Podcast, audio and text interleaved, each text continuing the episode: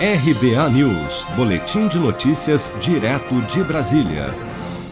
Ao discursar durante a cerimônia de lançamento do Plano Nacional de Crescimento Verde no Palácio do Planalto, nesta segunda-feira, o ministro da Economia, Paulo Guedes, chamou de conversinha as projeções feitas por instituições financeiras de que a economia do país irá estagnar no ano que vem e voltou a afirmar que o Brasil está sim no caminho da prosperidade. Vamos ouvir.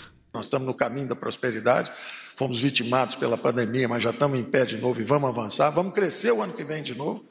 A conversinha é sempre essa: primeiro que ia cair, ia ficar lá embaixo, não ia voltar, aí volta em ver. Eu estava imaginando um V de virtual, porque não ia voltar, voltou em V. Aí agora já o crescimento não ia haver, já é 5% ou 5,3%, 5,4% esse ano.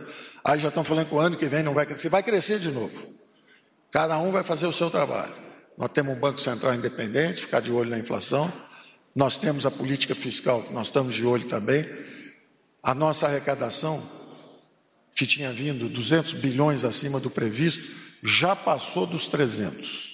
Paulo Guedes se referiu a uma projeção do Itaú Unibanco, publicada horas antes, na qual o banco elevou em 1,5 ponto percentual a expectativa de aumento do juro básico da economia brasileira nesta semana, prevendo outro acréscimo na mesma intensidade em dezembro, com novas altas posteriores que poderão levar a taxa Selic a 11,25% ao ano. Com uma previsão de taxa de juros mais alta, o Itaú passou a prever um declínio moderado da atividade econômica em 2022 de meio ponto percentual, se contrapondo ao prognóstico anterior que era um crescimento de 0,5% na economia no ano que vem.